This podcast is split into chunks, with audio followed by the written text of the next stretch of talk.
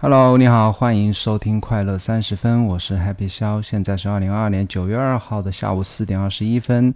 你现在收听的是第八十三期节目《如何正确的做内容》。那这期节目分享一下如何正确的做内容，Doing Content Right 是一本书的书名。那分享一下这本书里面我觉得特别珍贵的一些想法啊，然后再合理简单报告一下上周有。对我来讲，有一些新的启程、新的开始。比方说，我开始更新 YouTube 视频了，开始更新公众号了，以及我二零二二年的打算。今天的内容可能会比较多，然后把速度要加快一点。本期播客由有知有行 APP 赞助。我认为呢，投资是除了健康之外，每个人最应该关注的话题。熟悉我的朋友应该知道，我曾经写过一些关于投资的文章，甚至还做过一期关于定投基金的视频。但这些内容呢都不够专业。如果你想系统学习投资知识，我推荐你使用有知有行 APP。它帮你学习投资知识，而且它不收费，不推荐股票，只从基本知识出发，让你学会投资的底层逻辑。创始人孟岩先生是一位令我十分尊敬的财富知识分享者。你也可以在 Show Notes 里面找到来自孟岩最新值得阅读的好文章以及播客链接。投资最好的时间是十年前，其次是现在。学习投资先看有知有行。那在开始之前，先分享一下今天收到了一个评论。那个评论是一位朋友在推特上给我回复的啊，是一位来自台湾的朋友。他说没有办法私信我，所以说直接在推特回复告诉我说，听了我上一期节目八十二期节目，说我开头讲了很多与主题无关的事情，进入主题比较慢，然后听了他有点忘记他用一个什么词了啊，一头雾水啊，还是。听的就是不高兴吧，不乐意听，然后建议我以后把他觉得没有用的那些东西全部删掉。那其实我我我觉得他说的对啊，因为他也不是第一个人给我提类似的建议，之前也有人提过。但是呢，我在开头主题进入主题之前呢，讲一大堆废话的原因呢，其实我这么想的啊，因为我已经彻底放弃把播客作为我最重要的事业，不能说放弃作为最重要的事业，放弃拿。在播客这件事情上与别人竞争啊，当然其他事情我也不是竞争，因为我我后我后来也回复他了，我觉得我不是一个信息提供者，我也不想成为一个信息提供者。那什么是信息提供者呢？他所谓的说进入主题慢，那所谓的主题无非就是我在他从播客标题上看到内容，或者说他从我的 show notes 里面看到我会讲什么，或者说他。大概知道通过我的推特啊，就是大概知道我是一个分享什么样内容的人。他只想知道我在这个节目里分享什么想法。那其实我不太想作为这样一个信息提供者，因为呃，做这类这样类型的一个 content creator 和今天的节目特别相关的一个身份啊，其实我不想做这样的一个身份。我最终呢，还是想表达一个作为海北肖这样一个人的一个。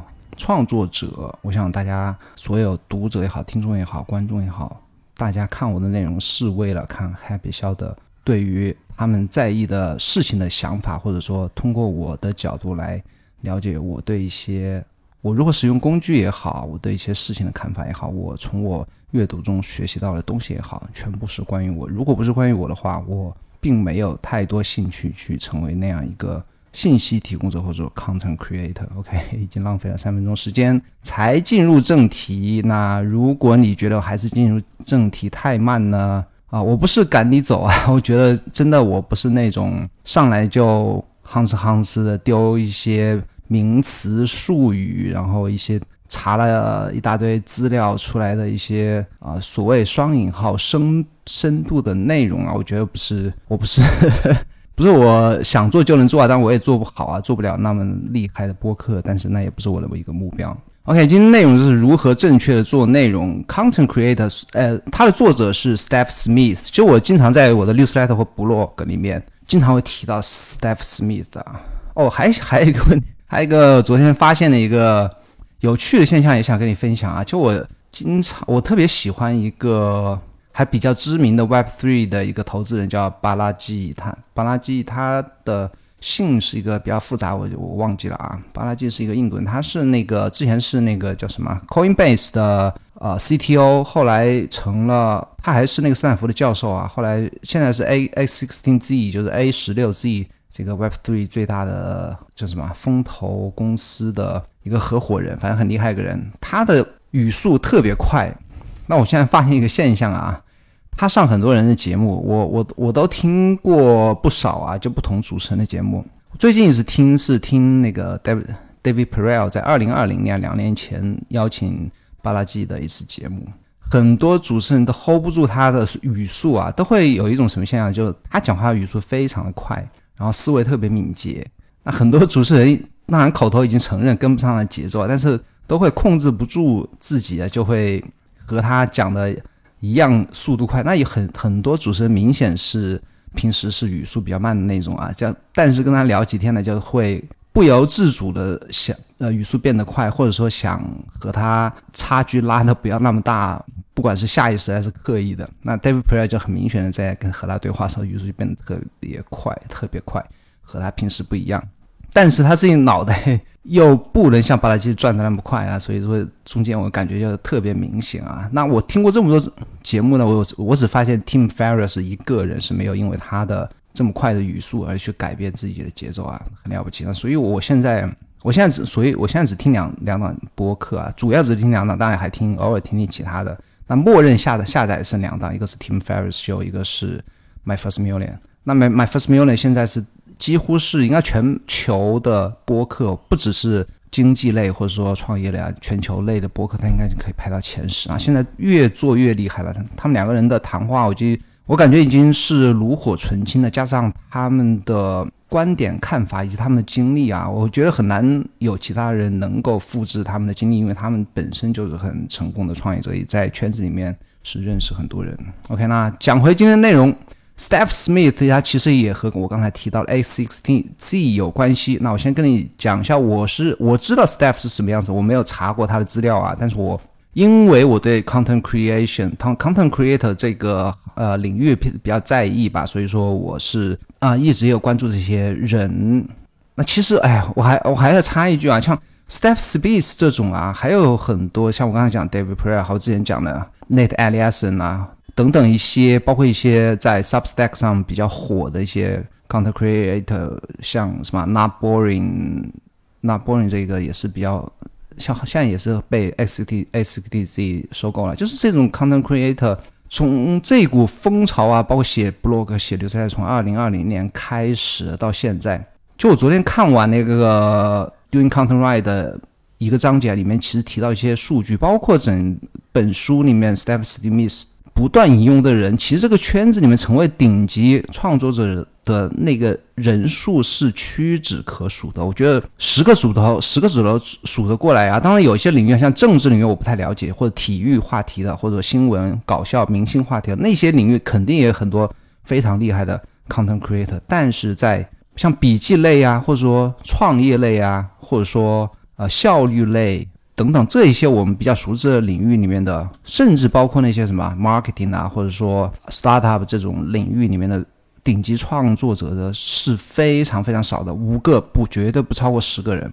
那这么大的一个市场，只有这么多人成为顶级，那其他的人真的只是成为了基数啊！它包括那些放出来的一些数字，其实很残酷的。包括昨天看到的 Substack 里面，二当时二零二零年啊，日均阅读量啊，就除了你发送出去的 newsletter，日均阅读量到达两千个 page view 的，不是还不是那个 PV 啊？PV 是 page view，还有一个是什么？就是日。人访问的 IP 啊，不是访问 IP，就是可能一个人读了好几篇文章吧。就日均的 page view 是超过两千，只有七十个人。你想一下，这么大庞大的市场，只有而且 page view 两千是非常非常低的一个数字。你做一个个人 blog 的话，你这个 几乎就可以说是不入流的一个数字。但是在 Substack 上已经可以排到前七十，所以这个领域其实看起来光鲜的人很多啊。大家都什么 learn in public，什么 build in public。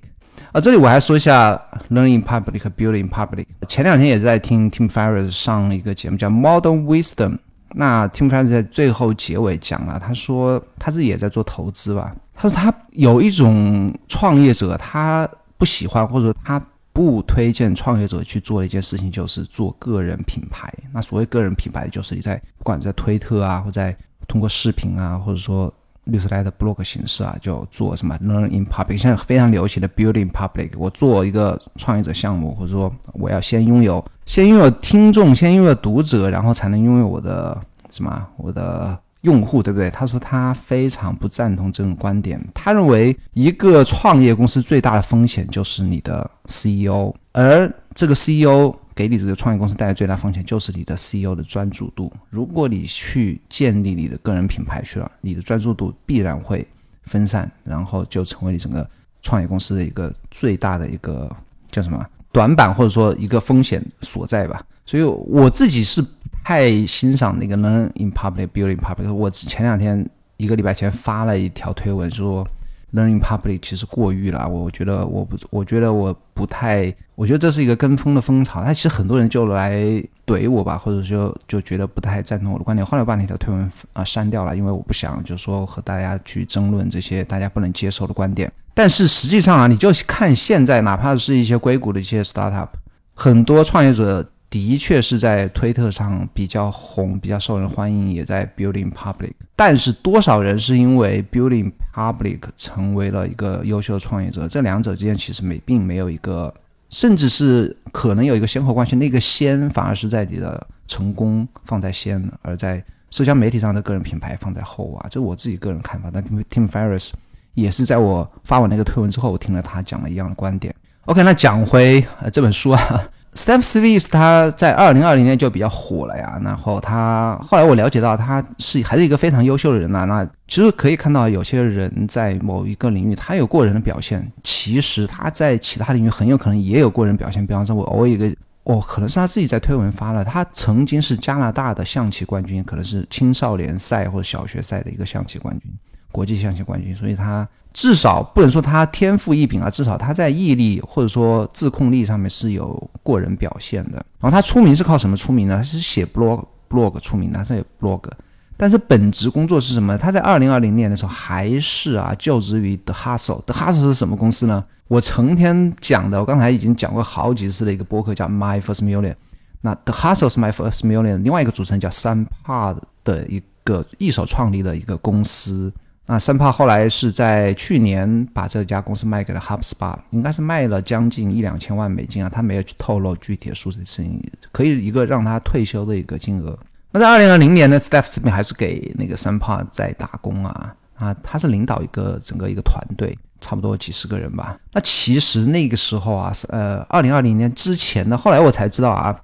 我我我在播客里面好前几期也聊过一个另外一个在推特上比较火的一个 content creator 叫 Trump Fun，那 Tron 也曾经是的 Hustle 的一个一个编辑或者一个小编吧，而且三炮还说曾经是呃 Trump 一个人啊有一段时间可能他们没招到人或者怎么样，他一个人去写全部的的 Hustle 的文章，那一个人写了好几个月，非常厉害啊，非常厉害，所以这些人呢。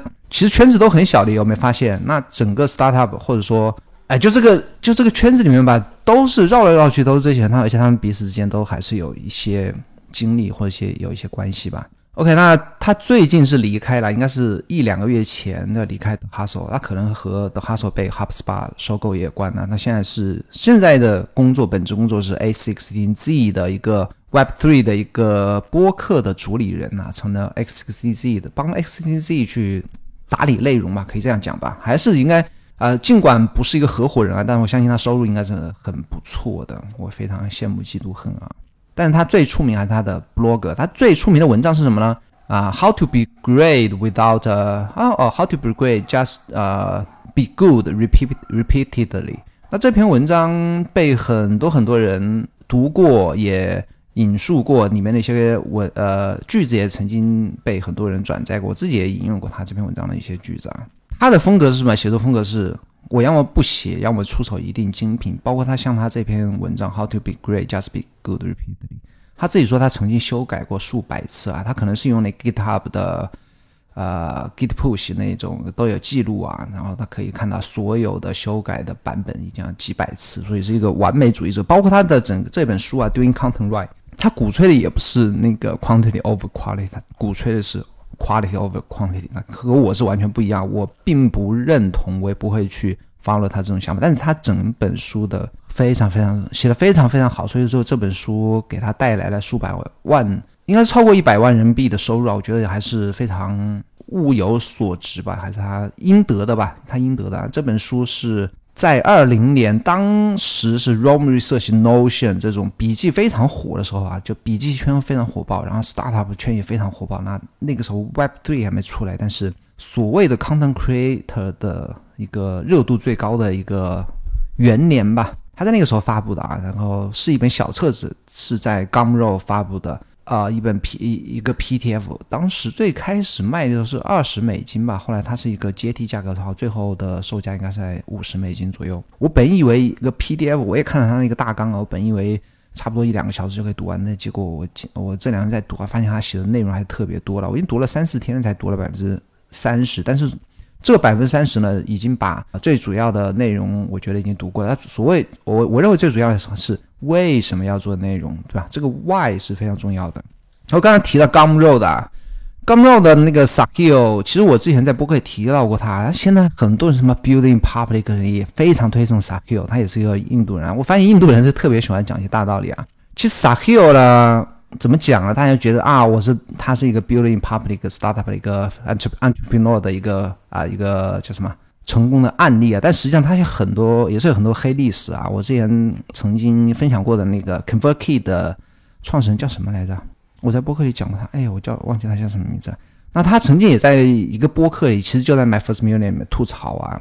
那 Gumroad 他这个创立者 s a k i o 是虽然是他创立者，他之前在硅谷是招了一大批的一大帮子的程序员和他一起来做这个项目啊，也是后来这个项目就没有成功。在前面几年啊，这个这个 Gumroad 其实非常久了，在前面几年没有成功。但是呢，当他这个网站整个架构全部写好之后呢，他没有去拿投资人钱，他反而是把他宣布啊，我这个项目失败了，或者说他也没正式宣布，他就是解散了整个所有的。解散所有的程序员团队，那只有他一个人。然后过了两年之后呢，他拿着原来原封不动的这些原始的那些呃元老吧，程序员元老，大家一起做的这个网站框架或者说这个产品，他又出山了，然后拿这个产品去融了很多钱，然后他又请了，因为因为你整个 呃网站已经写好了嘛，你就只需要做的是维护啊或小大小修小补，对不对？而且你的名声也在外面，他就融了很多钱，又请了一些。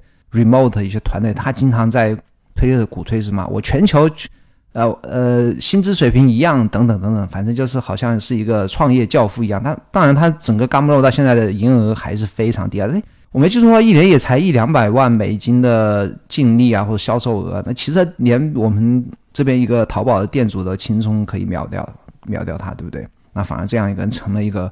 所谓的 building public 的一个一个教父，大家说，哎，看没有？别人是 building public，你为什么说 learning public 是一个是一个什么什么？对，大家很多人就喷我。啊，其实 Gumroad 的大家呈现出来的只是他们啊想呈现的一面或者光鲜里面，那很多被人私底下被人吐槽的事情呢，也不一定有人知道，对不对？OK，那讲到这本书啊，我读了三分之一，其实最重要的是还是为什么要做内容和做什么样的内容啊？那我是以以他的一些摘抄，然后把摘抄概括成一些要点来和你分享。我数一下，一共有几个啊？一二三四五六七七八九，反正十几个吧。那我讲快一点啊。而且我觉得很多观点、很多想法是非常棒的啊。比方说小说和课本的区别，那他这一开始他就要求他读者说：“你应该把我的这个，我念一下念一下他原文吧。我鼓励你不要把这本书当做。”一本小说，而像更像是一本教科书，一个你可以坐下来学习的资源。啊，这个我觉得这个概念就非常棒。小说和课本，其实我之前也发过文章说，大家读 newsletter 或者读书不要去老是在意目的啊，不要老是以什么想知道这本书讲了什么，或者说告诉别人这本书讲了什么而去读这样的一本书。那他就说的比我就更精炼，而且更抓住要抓住要点一点。他就说应该像。啊，读一本教科书来读一本对你有用的书，我觉得非常棒啊！这本书我这这个观点我还要写写，还会写在最近一期的 newsletter 里面，你会你会看到。那下一个是做内容的目的啊，他这样说的，他说：“因此，请记住，你建立 newsletter 或博客的目标不是写文章或发送电子邮件，而是创造人们喜爱的东西，并在其中找到价值。价值永远不要忘记这一点。”他非常的人，其实非常能搞清楚这一点啊。嗯，你不是为了创造写别人喜欢写的东西，因为这样的话你会很早，你首先你会找不到自己的目标，第二你不会充满情感，因为不是你自己喜欢，第三你会很早的放弃，对不对？这我这我自己讲的啊。啊，James Clear 其实是说过啊，就是他说一句话，其实我也印象特别深刻。他说写给别人看才是 blog，写给自己看的是日记啊。其实还有一种呢，就很多人是。啊，你说不要写给别人看，对不对？那我就写自己啊，我我就写我自己的想法，白天干了什么啊？我我我今天什么遭遇啊？其实这样也是往另外一个极端走了啊。你如果只写自己看的呢，你其实在写日记。那其实我之前也看过一些朋友的律师来头，我给别人私底下提过建议啊。我觉得你可以把完全与读者无关的东西，只有你自己才啊相关的一些东西全部删掉，而留下。对读者有关的东西、有价值的东西，这是我给别人律师来提的一个建议。我觉得其实写给自己看呢，你不一定是日记啊，你可以在自己 blog 里面，如果你不追求流量的话，其实也可以写一点自己写给自己看的一些东西，这个我觉得是 OK 的。但 newsletter 的话，我建议还是要提供价值。那下一点是两样内容永远有市场，哪两样内容呢？他说第一点啊，他说这是世界上永远有空间的东西。第一点，它是相关的。新的东西就是之前没有人写过的东西，这个是永远有市场，对不对？第二个是旧的，但是它比其他人要好一百分之一。就说你写别人写过的东西也可以，但是你要比已经存在的东西或已经写过的东西要好百分之一。我觉得说的也挺棒啊。下一个是不是所有的看法都有人关心？他这么说的啊，他说人们写作是因为他们对某些事情有看法，而博客允许他们分享他们的想法。但你，但你必须记住，这些都还是关于你认为人们应该关心的东西的意见。这些并不是真理，而且在现实中，不是每个人都有高质量的意见。什么意思呢？尽管写作是表达看法，但是什么？你认为有价值看法，别人不一定认为有价值，对不对？而且你认为自己的呃意见很高，但实际上并不一定是一个高质量的意见。他后来接着说，因此。即使整体内容的供应量很高，但优秀的内容还是有差距的。正如安吉陈说所说，高质量的思想和观点总是有空间的。所以说，你写旧的东西，但是比别人写的好的话，是永远是有需求在那边的。他引他在那本书里面也引用很多安吉陈的一些话啊，最后还是加入了安吉陈在的一家公司。其实安吉陈他是安吉陈，他是一个看起来样子一个华裔啊，那其实 Steph Smith 看起来。也是一个华裔混血，我相信他他的爸爸要不他妈妈应该是华裔啊，至少是亚裔啊。那他下一点说，不是所有人都应该参与内容创作。他怎么说呢？说了这么多参与的自由，并不意味着每个人都应该参与。就像以前不是每个人都有条件创造报纸或者广播电台一样，不是每个人都应该创建一个博客或通讯或 newsletter，只是只是因为他们可以，但不是因为。但不能以为他们就应该这么做啊！他说这是一个漫长而艰巨的旅程，只有当你愿意有一个长期的想法，更重要的是，如果你有一个差异化的东西，你才应该着手进行。所以这里有两点啊，什么样的人都应该参呃可以参与呢？第一个，你能接受这个漫长而艰巨的旅程；第二个，你拥有一个差异化的东西，对不对？这这你只有满足这两个条件，你才应该参与内容创作。其实内容创作是没有门槛的，你今天。在手机上打一段字，打开备忘录打一段字，你发到推特上，你就是一个 content creator 了。它其实完全没有门槛的啊。那接下来就是说啊，什么是细分市场，包括逆袭或者是个人垄断呢？或什么叫差异化呢？他这么说的啊，他说这就是个人垄断一个差异化的因素，无论是技能、经验，还是只有你或少数人能够做到的理解。所以说你要什么叫差异？就是说只有你能做到的看法或者理解，你和别人不一样，对不对？只有这种条件下才能形成个人垄断，它个 personal monopoly，这也是 David Prior 经常用的一个词啊，是个人垄断。这和找到个人的利息还不同啊，你成找到自己利息，还必须在这个利息上成为最专业的专家，然后做创啊，做到别人做不到的理解啊。他说，正如 Gamaro 的创始人 Sahil Lavinia 所说，就我刚才讲的那个。把自己的创业的老伙伴全部 fire 掉，然后又去拿别人做好东西去融钱的那个 s a k i l o k 然后你不会因为模仿有趣的人而变得有趣，你通过遵循自己的兴趣，在兔子洞里走得比别人更深，并为我们其他人浮现出一些新的东西而变得有趣啊！他这个这句话什么意思呢？就是说你必须要遵循自己的兴趣，而并不能模仿别人。通不不可能，你不可能通过模仿别人来形成个人垄断，因为你模仿的人已经是一个市呃这个市场上存在的东西了。你再模仿别人，你就没有差异，对不对？OK，下一段我想跳过，他下一段不要模仿别人或讨好读者，其实我讲的也差不多。